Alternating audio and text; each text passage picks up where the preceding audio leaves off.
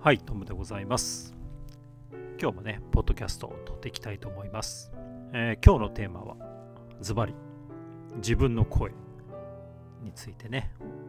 話をしてみたいと思います。自分の声ってご自分の声っていうことですよね。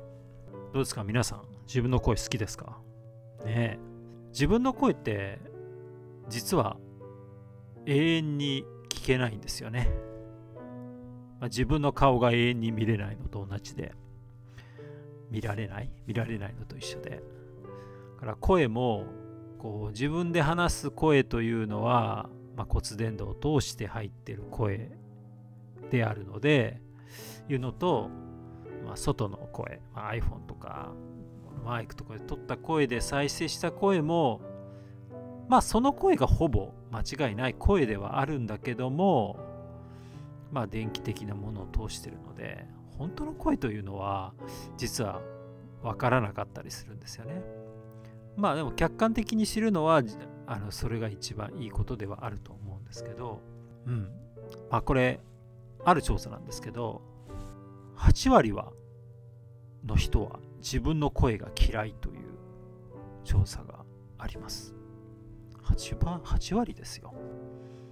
このまあ実際好きだという人はわずかに5%で、まあ、残りの15はよくわからないという調査結果なんですけど、ね生まれた時から死ぬまでずっと付き合う声なんですけどね。本当に嫌いと、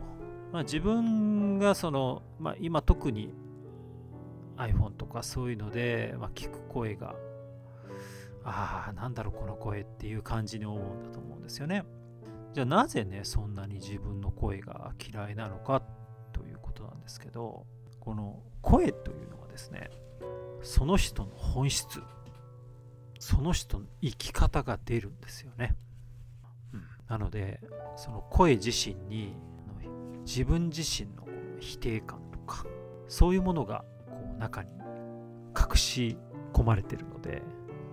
その声を聞くとああなんだろうっていうこう嫌悪感が出てきちゃうんですよね。で声が好きか嫌いかっていうのって実はこの今よく言われる自己肯定感ですよね。自己肯定意識に絡んでるんですよね、まあ、これも調査なんですけど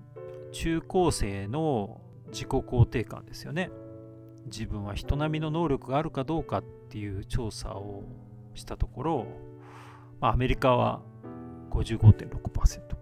それに対して日本はわずか13%なんですよね。だから自分を逆にだから自分はダメだなって思う人っていうのが非常に多いんですよね。なのでその声っていうのは声の良し悪しだけじゃなくて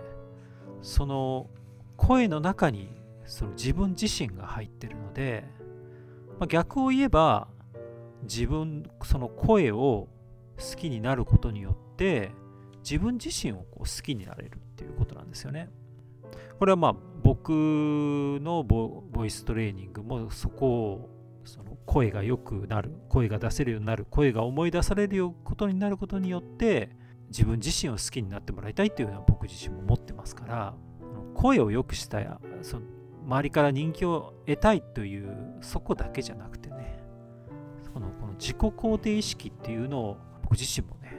高めていけたらいいんじゃないかなというふうに思っております。ぜひね、声のことを、まあ私のレッスンに来ていただいてもいいんですし、まあ自分の声を、あの、録音して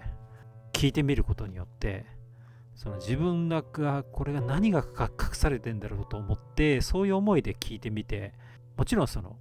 声の中には否定感じゃなくて自分の肯定的なものっていうのが隠されてるので、そこの部分をずっとクローズアップして、もっともっと自分のことを好きになる。自分のことを好きになるっていうことは、その相手のことも思いやっていることができると思うので、ぜひその声の、声を聞くことによって、自己肯定を高めて、